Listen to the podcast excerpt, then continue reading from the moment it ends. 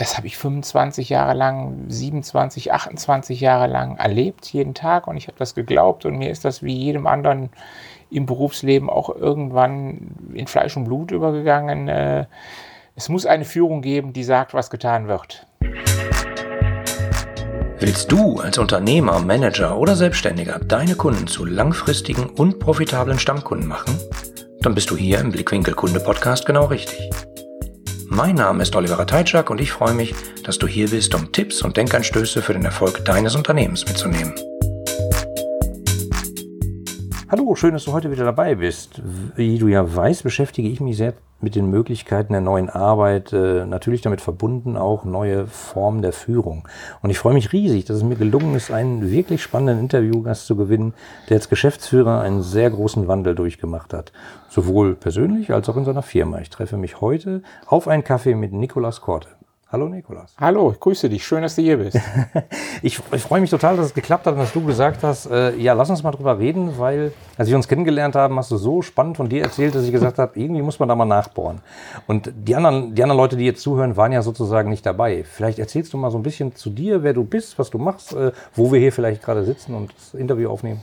Ja, gerne. Äh, ja, mein Name ist Nico Korte. Ich bin 55 Jahre alt. Ich äh, habe dieses Jahr mein 31. Berufsjahr abgeschlossen. Die Jahre habe ich samt und sonders im Umfeld ähm, Energiewirtschaft und äh, Industrieservice verbracht. Ich bin viele Jahre in großen Konzernen gearbeitet, äh, habe da alles mitgemacht, was man machen kann. Bin jetzt seit sieben Jahren hier am Standort in Bochum, in einem mittelständischen Unternehmen, in dem ich als Gesellschafter und Geschäftsführer die Geschicke des Unternehmens leite ähm, was für mich schon ein radikaler Wechsel war gegenüber den Konzerntätigkeiten vorher. Und äh, ja, irgendwann vor ungefähr einem Jahr hat es mich nochmal gepackt und äh, ich habe komplett alles, an das ich vorher geglaubt habe, über den Haufen geschmissen und mich vollkommen neu aufgestellt und bin seitdem auch dran, das Unternehmen vollkommen neu aufzustellen. Und genau das war der Punkt, wo ich gedacht habe, damals beim Kennenlernen, äh, das ist extrem spannend, weil du hast das schon durchlebt oder durchlebst das gerade, wo ich denke, dass es viele Leute eigentlich draußen tun sollten. Ähm, wie, wie war denn der Nikolas vorher, sag ich mal, vor diesem Erlebnis oder vor, vor dem Jahr? Wie warst du da so vom Typ? Wie hast du gearbeitet?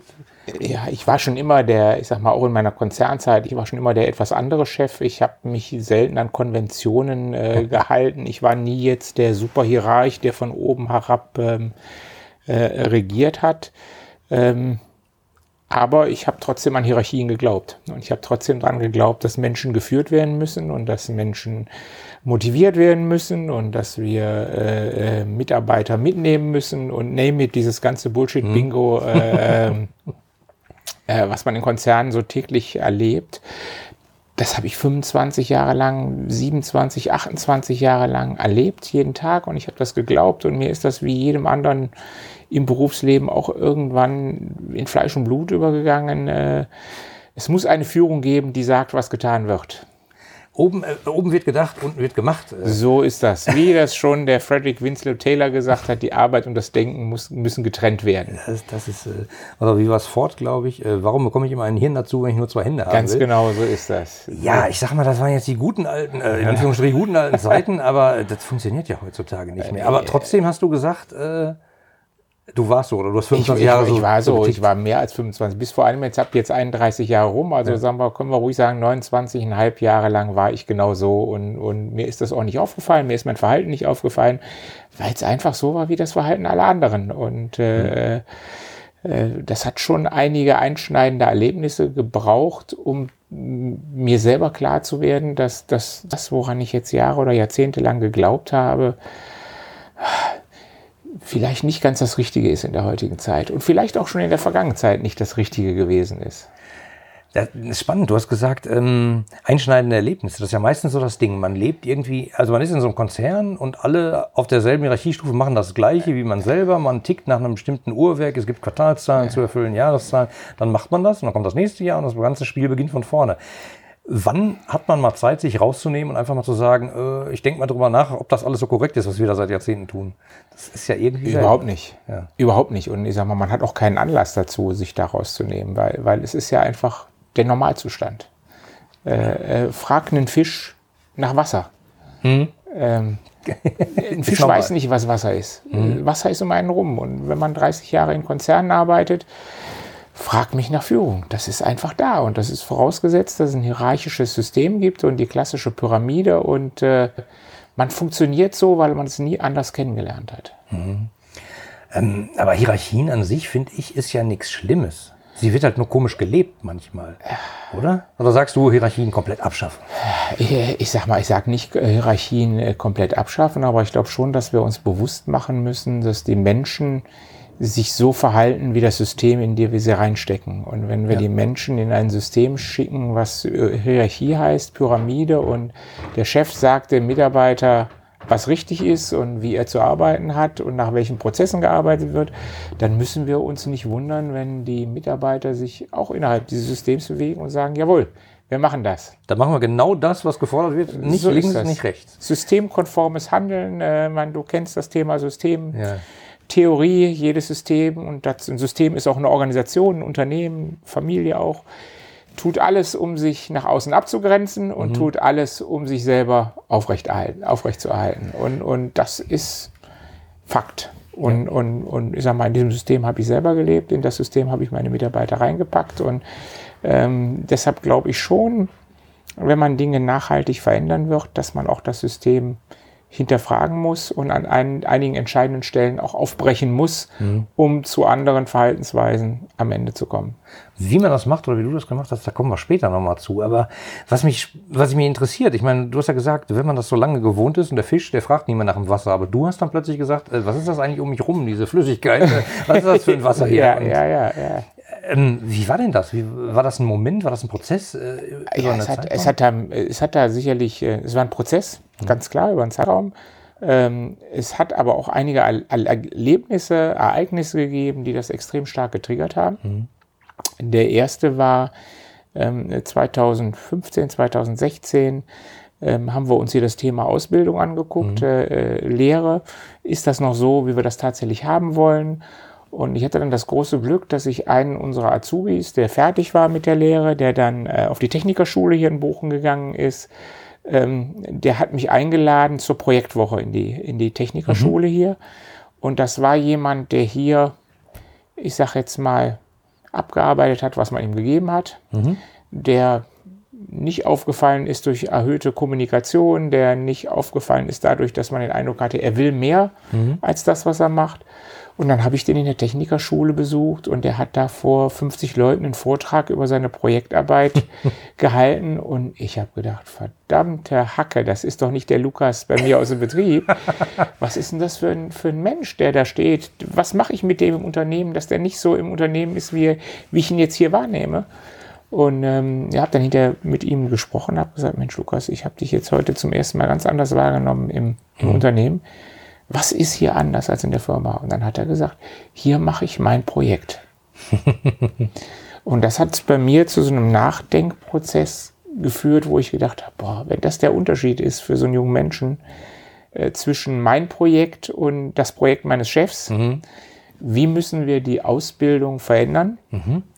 um die jungen Menschen von ganz Anfang an eine andere Chance geben, ihr Projekt zu machen.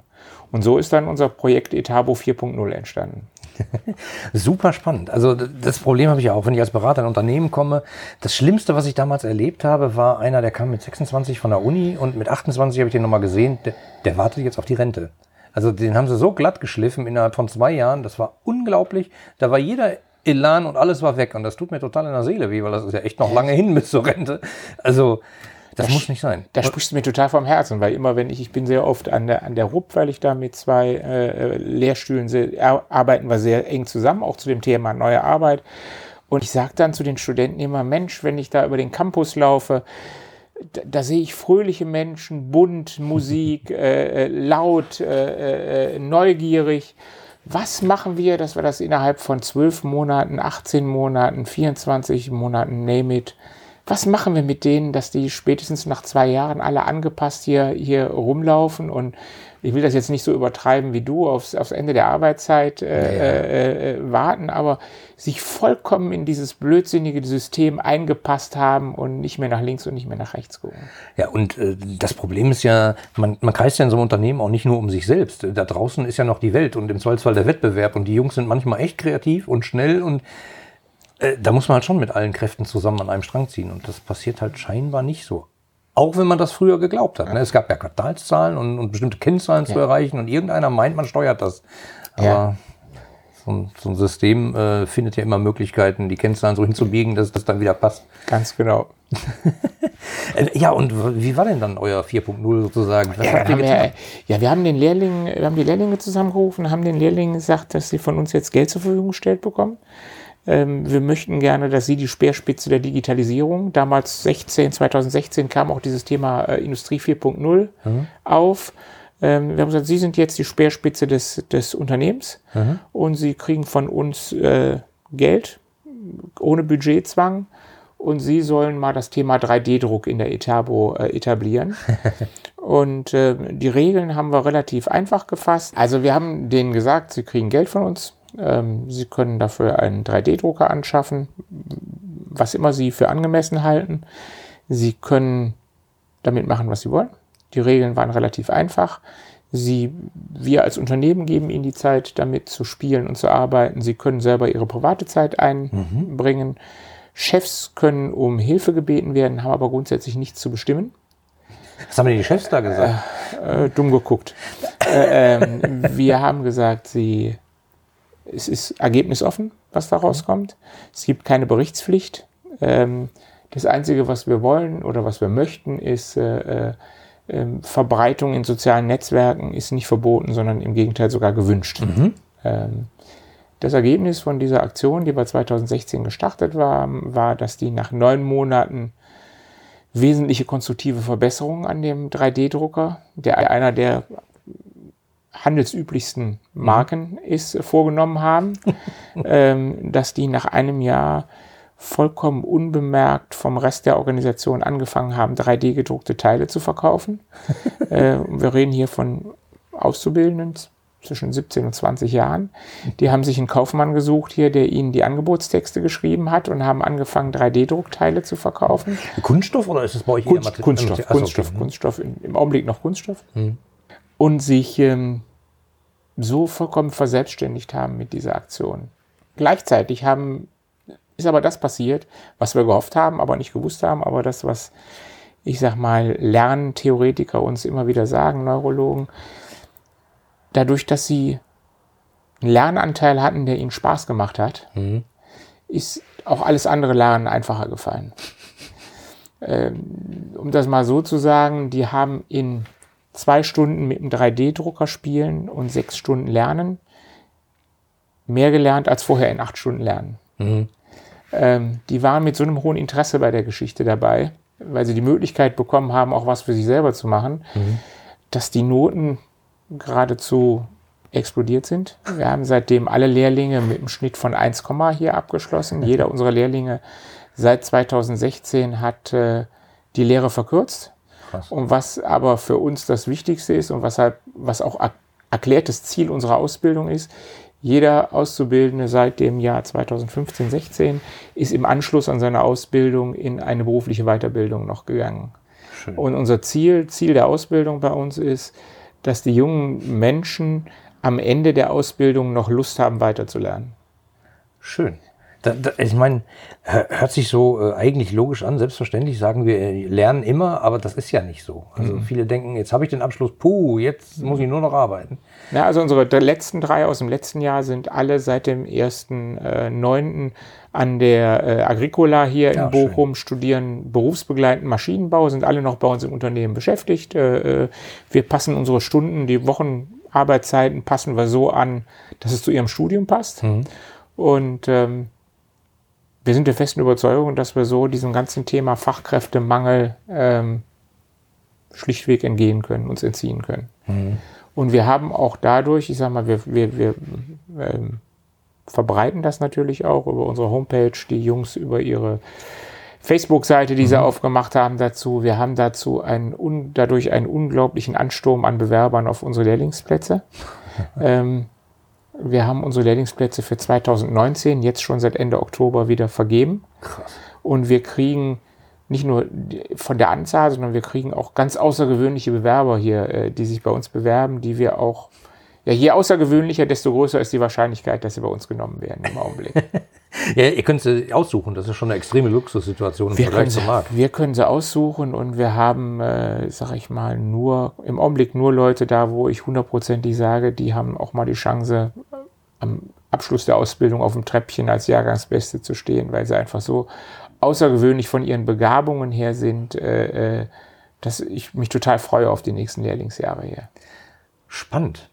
Aber wie muss ich mir das vorstellen? Ich meine, man, man steckt in so einem Unternehmen, in so einem System und da wird man vielleicht glatt geschliffen und, und da ist es eben nicht so. Ja. Aber eigentlich müsste doch schon in der Schule so ein bisschen was passieren. Ja, Kommen die schon aus der Schule so raus, dass man sagt, Juppie, die sind noch äh, frei und bunt?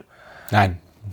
Okay, das Mein, unser, ich meine, wir könnten noch einen Podcast machen über meine Meinung zu unserem Schulsystem, aber Ja, okay. Das, da, da müssen wir wirklich mal drüber reden. Das ist nämlich ein Äh, spannendes da, Thema. Da, das ist ein super spannendes Thema, weil, weil auch ich oder ich weiß auch viele andere sehr unzufrieden sind mit, mit, mit dem, was an Schulen gelehrt wird Ja. und vor allen Dingen auch mit dem, was nicht gelernt wird. Äh, Nämlich äh, nach wie vor ist unser Schulsystem auf Wissensvermittlung äh, ausgerichtet, äh, mit einem Ziel, nämlich am Schuljahr einen für alle genormten Test zu bestehen. Mhm. Eigentlich sind die Schüler, wenn sie mit der Schule fertig die sind Spezialisten im Teste bestehen.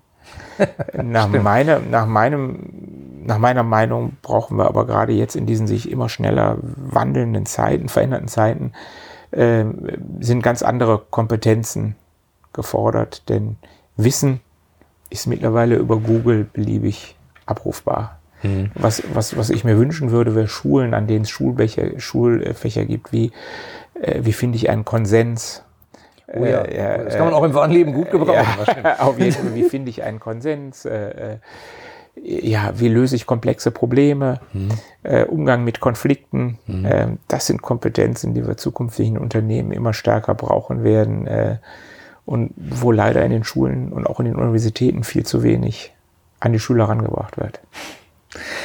Ja, ja, leider. Das ist so, wenn ich dran denke, ich meine, ich bin ja Chemiker von Hause aus und ich hatte Chemie, Punkt. Ich hatte im Vordiplom hatte ich ein bisschen Mathe, ein bisschen Physik, aber dann habe ich Chemie, Chemie, Chemie.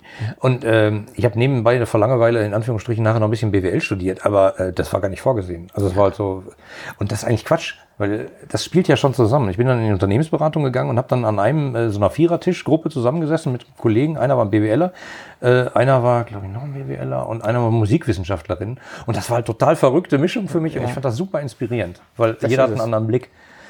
Und das machen wir jetzt eben, ab seit diesem Jahr haben wir also sozusagen die, die nächste Eskalationsrakete äh, Oh, Rakete gezündet mit unseren Lehrlingen und ähm, wir diskutieren gerade mit, mit, mit den Auszubildenden, was sie gerne lernen möchten in den zwei bis drei Jahren, wo sie hier sind, was überhaupt nichts mit dem Lernplan zu tun hat.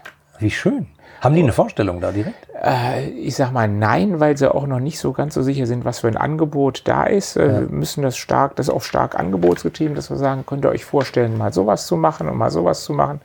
Ich denke aber, dass das ist, das ist ein Thema, was sich verwachsen wird im Laufe der Jahre, wenn ein Azubi an den nächsten Jahrgang das weitergibt, was, was, aber im Augenblick, ähm, sag mal, wir reden mit denen gerade über das Thema Mediation, wir reden über das Thema äh, Umgang mit Konflikten, ähm, wir reden aber auch über so alltägliche Themen wie fülle ich meine Steuererklärung aus und äh, wenn Ja, ich ja. meine erste eigene Wohnung beziehe, welche Versicherung brauche ich? Also es geht eigentlich darum, fürs Leben zu lernen und nicht für den Abschlusstest an der Industrie- und Handelskammer. Oh mein Gott. Äh, das, es macht mir Spaß, mit dir zu reden. Eigentlich ist das schon ein brillantes Abschlusswort, aber lass uns noch mal weiterreden. Ich finde das nämlich total spannend, weil du, äh, ich hatte gerade so im Halbsatz gefragt, was haben denn die Führungskräfte gesagt, Ja. als ihr das damals gemacht haben, dass du gesagt, die waren nicht begeistert oder zumindest haben die gestaunt. Die haben gestaunt, ja, weil das war natürlich eine Freiheit, die wir den, den Azubis äh, gegeben haben, die kein anderer im Unternehmen hat. Ja. Hat, hat das zu Reibungsverlusten geführt? Nein, nein, nein, nein, nein, nein. Äh, Was ich ja ganz witzig fand, dass du sagtest, die haben dann praktisch ein Business aufgebaut und haben dann äh, 3D-Teile verkauft. Aus dem Material der Firma, da gibt es doch gleich wieder Stress. Nein, Nein, nein, nein, nein, nein, nein. Die haben, ich sag mal, die haben von, die hatten ja, wir haben nie einen Budgetzwang aufgebaut. Wir haben immer gesagt, es gibt keinen Budgetzwang. Die haben Materialien gekauft zum 3D-Drucken, haben die Teile dann verkauft und haben von dem Erlös wieder neues Material irgendwann angefangen zu kaufen. haben wieder, haben sich jetzt einen zweiten 3D-Drucker angeschafft von den Erlösen, die sie da äh, äh, ähm, erzielt haben. haben. Jetzt haben wir zwei 3D-Drucker da unten stehen, rüsten gerade einen dieser beiden 3D-Drucker dazu um, da auch mit Metall drauf zu drucken. Oh, spannend. Und äh, also, und wir lassen die. Es gibt da keinen regulierenden Einfluss nach dem Motto, ihr müsst bis das zu dem Geld machen, sondern wir wollen das tatsächlich so, das soll ein Open Mind Projekt bleiben. Das erinnert mich an Diskussionen, die ich mal hatte in Personalabteilungen. Ja, okay, sowas können wir machen, aber nur 10% der Arbeitszeit und nur montags und nur da und nur vor Mittagspause und so. Und äh, das funktioniert ja dann nicht so. Aber ihr, wenn ihr so eine Freiheit, da muss man auch sehr mutig für sein. Das, äh, sag mal, dieses Modell äh, der, der Vorgabe des Budgets und Kontrolle unterstellt natürlich äh, eine latente Verantwortungslosigkeit. Ja, ja. Und, und das haben wir hier nicht. Äh, es gibt hier kein, keine Unterstellung, dass die Menschen nicht vernünftig mit ihrer Zeit selber umgehen können. Äh, äh, die tun das in ihrem Privatleben. Mhm. Ähm, die treffen in ihrem, in ihrem Privatleben vernünftige Entscheidungen, wie sie mit ihrer Zeit umgehen, wie sie mhm. mit ihrem Geld umgehen. Und äh, wenn sie hier durch die Tür reinkommen, unterstellen wir ihnen, sie sind unvernünftig, wenn wir ihnen nicht sagen, was sie, was sie tun sollen. das, das erscheint mir ein bisschen blödsinnig, dieses Konzept, um das vorsichtig auszudrücken. Ich habe mal einen Vortrag gehalten in der Runde, da war ein Österreicher dabei. Der, in Österreich gibt es da ein Wort dafür, das heißt der Hausverstand. Der Hausverstand? Und ich habe das nicht verstanden und habe gesagt, was ist denn der Hausverstand? Und dann sagt er als erstes so, ja, da könnt ihr ja mal sehen, in Deutschland habt ihr noch nicht mal einen Hausverstand. äh, tatsächlich ist das der Begriff dafür, dass Menschen in ihrem Privatumfeld vollkommen eigenverantwortlich vernünftige Entscheidungen treffen. Gesunde Menschenverstand. Das ist vielleicht das, der gesunde ne? Mensch. Ich finde Hausverstand schon, schon ja. einen guten Begriff, weil ja. er so ein bisschen abgrenzt zu der Arbeitswelt. Ja, ja. Genau. Und das ist ja das, was wir machen. Wir sagen, die Leute kaufen Häuser, Autos, Anschaffungen, äh, verheiraten sich fürs Leben. Ja, ja, ja. ja. Und äh, hier trauen wir denen nicht zu, dass sie Investitionen von 2.000, 3.000 Euro selber vernünftig machen, dass sie sich ihre Schulungsangebote selber raussuchen, dass sie, ich sag mal, äh, auch im Augenblick üben wir sogar das Thema neue Mitarbeiter einstellen aus dem Kreis der Mitarbeiter und nicht über Chef- und Personalabteilung. Ja, aber dann brauchen wir noch gar keine Personalabteilung mehr, wie die Personalabteilung sagen. Das ist ein berechtigter Einwand, ja.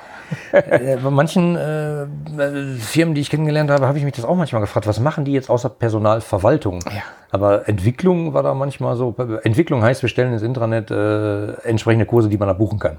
Ja. Aber das ist es ja nicht. Das ist es nicht. Ich glaube, dass die, die, die Gruppe der Personalabteilungen ist die, die von diesem Wandel der Arbeitswelt am stärksten betroffen ist weil sie eben, wie du sagst, die müssen rauskommen aus diesem Modus Verwalter mhm. und, und haben jetzt aber eine Riesenchance, als Gestalter da rauszukommen. Und ja. ich sehe große Konzerne, die sich mit dem Thema beschäftigen, wo gerade aus der Mitte der Personaler jetzt diese Gestaltung kommt.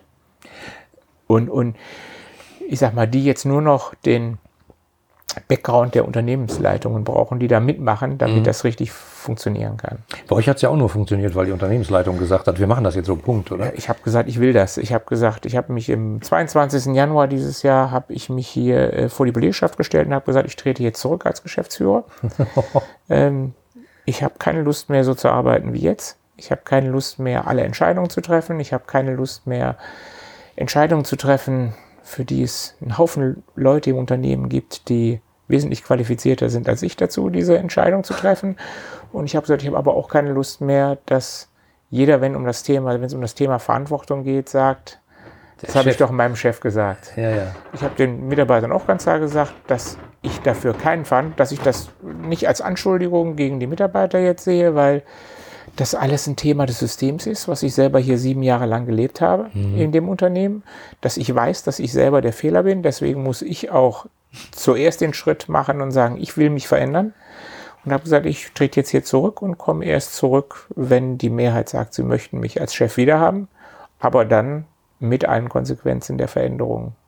Und offensichtlich haben Sie das gewollt, weil du bist ja hier. Offensichtlich haben Sie das gewollt. Sie haben es vielleicht damals noch nicht äh, ganz ähm, durchschaut, auf was sie sich alles einlassen mit dieser Veränderung, aber sie haben es gewollt und äh, es hat hier eine Woche heftigen Chaos im Unternehmen gegeben, mhm. ähm, was für viele offensichtlich ganz furchtbar war mhm. in ihrer Wahrnehmung, weil die Ordnung weg war. Ja, ja. Und, Ordnung und, gibt ja auch Sicherheit. Ja, Ordnung gibt Sicherheit.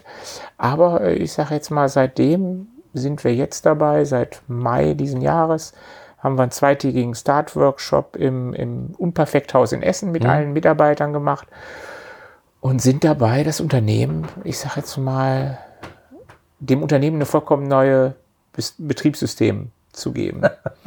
Transformation heißt für mich übersetzt neues Betriebssystem kompletter Wandel sozusagen, nicht äh, irgendwie eine Änderung hinterm Komma. Vorher haben wir Software geändert. Wenn man ein Kästchen im Organigramm rumgeschoben hat, mhm. dann haben wir Software geändert. Was wir jetzt machen, ist, wir haben die Festplatte gelöscht und versuchen ein vollkommen neues äh, Betriebssystem im Unternehmen zu etablieren. Und das im laufenden Betrieb. Und das im laufenden Betrieb, ja. Was? Und das muss ich echt sagen, äh, Chapeau. Also äh, ihr lieben Hörer, ihr wisst jetzt wahrscheinlich, warum ich gesagt habe, ich muss mit dem Nikolas mal äh, sprechen, äh, zusammen mit euch, weil das ist ja wirklich mal äh, aus erster Hand berichtet, guck mal, wir haben es vorher anders gemacht, jetzt haben wir erkannt, äh, irgendwie ist das nicht der richtige Weg, lass uns anders machen. Und ihr macht's und es funktioniert, das ist ja noch viel toller. Ja, es ist Blut, Schweiß und Tränen. Also ich möchte niemandem, ja. ich bin jetzt, äh, ich sag mal, Entschuldigung, dass ich das sage, aber ich bin kein Coach oder Berater, der sagt, wir machen das alles, sondern ich erlebe ja. das hier hautnah. Äh, das ist schon Blatt, Sweat und Tiers der, der, der Prozess, weil wir natürlich jahrzehntelang geübte Verhaltensweisen verändern wollen. Das, das wird ja auch und, nicht von heute, sowas kann man ja nicht umschalten. Und das ist ein Prozess über zwei bis drei Jahre, schätzen wir, bis das abgeschlossen ist. Äh, wir sind jetzt ein halbes Jahr dran. Wir sehen ganz viele Dinge, die sich hier verändert haben. Mhm. Wir haben ganz viel Verantwortung und auch Macht in die Hände der Mitarbeiter gelegt. Sehen nicht, dass an irgendeiner Stelle dieses Vertrauen missbraucht worden ist. Wir sehen überall, dass die Mitarbeiter sehr wohl in der Lage sind, ganz verantwortungsvoll damit umzugehen, mit den Aufgaben, mit dem Geld, mit der Verantwortung, die wir ihnen übertragen. Mhm. Wir sehen aber auch, äh, dass, dass ähm, je mehr Leute an einem Entscheidungsprozess äh, beteiligt sind, desto länger dauern die Entscheidungsprozesse, ja, ja. Äh, äh, desto schwieriger wird es, einen Konsens zu finden mhm. und desto, umso schmerzhafter wird es auch manchmal. Ja, Konsens zu finden. Und äh, deshalb sage ich Blut, Schweiß und Tränen. Das ist schon kein Prozess, wo man sich vormachen soll, man geht ins bunte Bällebad und hinterher ist alles in Ordnung. Uh, ja, hier, hier wird um jeden Kompromiss gerungen, über Tage, Wochen und Monate teilweise, mhm. wenn es darum geht, Dinge so zu gestalten, wie die Mehrheit der Mitarbeiter das gerne möchte. Das ist super spannend. Schön, dass du das Bällebad nochmal anspielst. Also ich habe manchmal so das Gefühl, äh, irgendwelche Manager werden in Bussen durch Silicon Valley gefahren und dann kommen die halt wieder und dann gibt es ein Bällebad und Kicker und Dings ja. und dann denkt man, man hat es geändert. Aber das ist ja nur die, die äußeren Zeichen. Da hat sich ja noch gar nichts geändert dadurch. Nein, das ist, ist, das ist eine innere Haltung. Eine innere Haltung, die vom Chef ausgehen muss, der sagt, ich will das jetzt anders machen. Ich ja. bin nicht mehr der Einzige hier, der allwissend ist und allen anderen sagt, wie, äh, wie sie zu funktionieren haben, ähm, und äh, das ist nicht Kicker und Bällebad und, und fancy Kuchen jeden Tag. Das geht tatsächlich darum, Macht abzugeben. Das ist der Punkt. Ich muss Macht abgeben. Ich bin heute nicht mehr der, der ich vor einem Jahr noch war, oder anderthalb Jahren, der gesagt hat, so machen wir das jetzt hier. Mhm. Und äh, wir haben zum Beispiel zwei Projekte, die ich sehr wichtig finde, weil die auch sehr gut gelaufen sind und für die Mitarbeiter auch so eine Signalwirkung hatten, dass das ernst gemeint ist. Ähm, unsere, aus der Mitte der Mitarbeiter haben sich einige gemeldet und haben gesagt, wir möchten gerne ein anderes Modell für flexible Arbeitszeiten und Arbeitsorte haben. Okay. Und dann haben wir den Mitarbeitern gesagt, dann mach doch. und dann haben die tatsächlich mit acht bis zehn Leuten hier eine, eine neue Betriebsvereinbarung für flexible Arbeitszeiten und Arbeitsorte beschrieben. Okay. Haben die mit dem Betriebsrat verhandelt. Selbstständig. Äh, selbstständig. Respekt. Und mein Kollege und ich haben die unterschrieben, ohne ein Wort davon gelesen zu haben. Das heißt, es gibt hier eine Betriebsvereinbarung, die, die regelt, wer wann wo arbeiten darf. Ja. Im Wesentlichen fast alle überall und immer, äh, okay. wie sie wollen. Ähm, es gibt zwei Teamtage, Montag und Mittwoch. Da muss nach dem Wunsch aller der Mitarbeiter alle hier sein. Mhm. Ansonsten dürfen die arbeiten von wo sie wollen. Und äh, äh ja, man muss in dem Moment loslassen und sagen, jawohl, die werden damit so verantwortungsvoll umgegangen sein, dass ich das, ich kann da meinen Namen drunter setzen, ohne Angst zu haben, dass hier morgen mir die Bude um die Ohren fliegt. Ziemliches, ziemlicher Vertrauensbeweis. Ich, ja.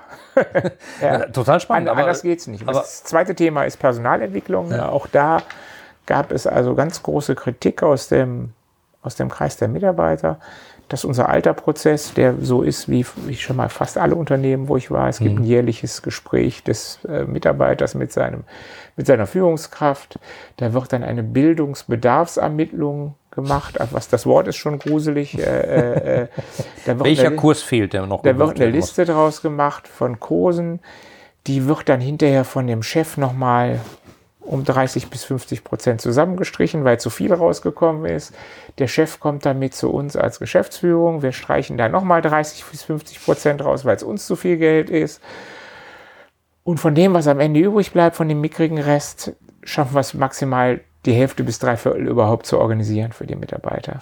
Tja. Dazu gibt es dann äh, zu der Bildungs, äh, Bildungsbedarfsermittlung gibt es natürlich auch noch einen Bogen, in dem die Schulungskosten ausgerechnet werden, mhm. ja, wo jeder Mitarbeiter, der zu einer Schulung geht, gezwungen war, auszurechnen, was das Thema kostet. Dieser Bogen musste von Chef, Geschäftsführung und Betriebsrat unterschrieben werden. Mhm. Also ein absoluter Overkill, Kontroll-Overkill, der, der, äh, der also dazu geführt hat, dass weniger geschult worden ist als, als äh, notwendig. Mhm. Und heute machen wir das so, dass in, der, in unserer Kaffeeküche hängt ein großes Whiteboard. Mhm. Ähm, das ist aufgeteilt wie ein Kanban-Board mhm. in, äh, in Backlog, in To-Do und in Erledigt. Und da können die Mitarbeiter Karten aufhängen mit dem, was sie gerne lernen möchten. Mhm. Und die hängt ein Mitarbeiter auf dann können andere Mitarbeiter ihren Namen darunter setzen. Also ja, Projektmanagement hat mich auch schon mal interessiert. Ja. Und wenn eine ausreichend große Anzahl von Namen auf den Karten steht, dann sind diese Mitarbeiter dafür auch verantwortlich, dass diese Schulung organisiert wird und stattfindet. Auch da Toll. keine Budgetvorgaben, keine Vorgaben, wer das sein muss, wo das gemacht wird, auch keine Kontrolle brauche jetzt jemand aus dem Engineering, ein Projektmanagement-Schulung, sondern ja. wir möchten, dass die Leute das lernen, was sie gerne lernen möchten ja, hat was mit Wertschätzung zu tun, mit Motivation, mit Selbstmotivation. Also, total toll. Also das zu hören äh, in freier Wildbahn, nicht ausgedacht in der Theorie auf PowerPoint, sondern wirklich lebend, finde ich großartig. Ähm, wir sind jetzt schon fast durch mit der Zeit. Nico, hast du noch irgendwie einen Tipp für andere Führungskräfte, äh, die, die, die das jetzt hören, mit dem offenen Mund da sitzen und sagen, das geht bei uns nicht? Ja, also ich sag mal was, das geht überall. Ähm, äh, ich sag mal, ein agiles Prinzip ist, es gibt für jedes Problem eine Lösung. Okay. Ähm, es hat viel mit Persönlichkeit zu tun, dass man selber bereit ist, sich zu verändern mhm. und, und auch nochmal sagt, so wie ich jetzt. Meine Mitarbeiter sagen immer, wie kann man sich in deinem Alter noch äh, mit 55 so verändern? Naja, ähm, da kommt ja hoffentlich muss, noch Es muss eine Bereitschaft da sein. Was ich jemandem empfehlen würde, der, der wirklich ähm, überhaupt noch keine Berührungspunkte damit hat, der sollte mal zu so einer total spooky Veranstaltung gehen, so einem Barcamp oder sowas. Ja. Ähm, äh, äh, eine Unveranstaltung, heißt es manchmal auch das Format, eine Veranstaltung, wo Leute zusammenkommen und wo zu Beginn des Tages oder der zwei Tage noch kein einziger Tagesordnungspunkt ja. feststeht und wo Menschen sich selbstständig organisieren, um sich gegenseitig was beizubringen und gegenseitig voneinander zu lernen. Und da geht man dann mit so einer Power raus, also ich bin da mit so einer Power rausgegangen, um zu merken, boah, ey, das, die, das bringt mir viel mehr als irgendwo 10 Uhr bis 10.45 Uhr XY. Kaffeepause 11.15 Uhr bis 12 Uhr Vortrag äh, YZ. Und, und das hat so eine Kraft, sich selber zu organisieren, auch zu merken, wenn man sich als Person selber organisiert. Äh, das hat so eine Kraft. Das muss man mal erlebt haben und ich glaube, dann, dann ist man auch bereit dafür, mehr wissen zu wollen von dem Thema. Finde ich ein super Beispiel. Ich habe mal eine voll Podcast-Folge hier gemacht, die hieß äh Kennst du Konferenzen ohne Programm oder so, ja. hieß die, genau. Da ging es halt um Barcamps und um ja, Konferenzen. Ja. Ich finde es super. Vor allen Dingen, es ist günstig, man kann es einfach mal machen äh, und es ist sehr beeindruckend, was da so passiert. Und eigentlich kann am Ende eines Barcamps niemand sagen, äh, das war ja nichts für mich, weil man kann ja das Programm selber mitgestalten. so ist es. Und das ist eben total toll. Ähm, Nico, ich danke dir sehr für die offenen Worte. Mir hat es total viel Spaß gemacht. Dankeschön. Ja, mir auch. Dankeschön, dass ich darüber reden konnte. Die anderen Folgen dieses Podcasts und die Shownotes inklusive aller erwähnten Links findest du unter www.ihre-kundenbrille.de slash podcast. Damit du keine Folge mehr verpasst, kannst du auch dort direkt alle Folgen kostenlos abonnieren. Danke fürs Zuhören, empfehle mich weiter und bleib mir treu. So, jetzt aber abschalten, damit du dich direkt um deine zukünftigen Stammkunden kümmern kannst.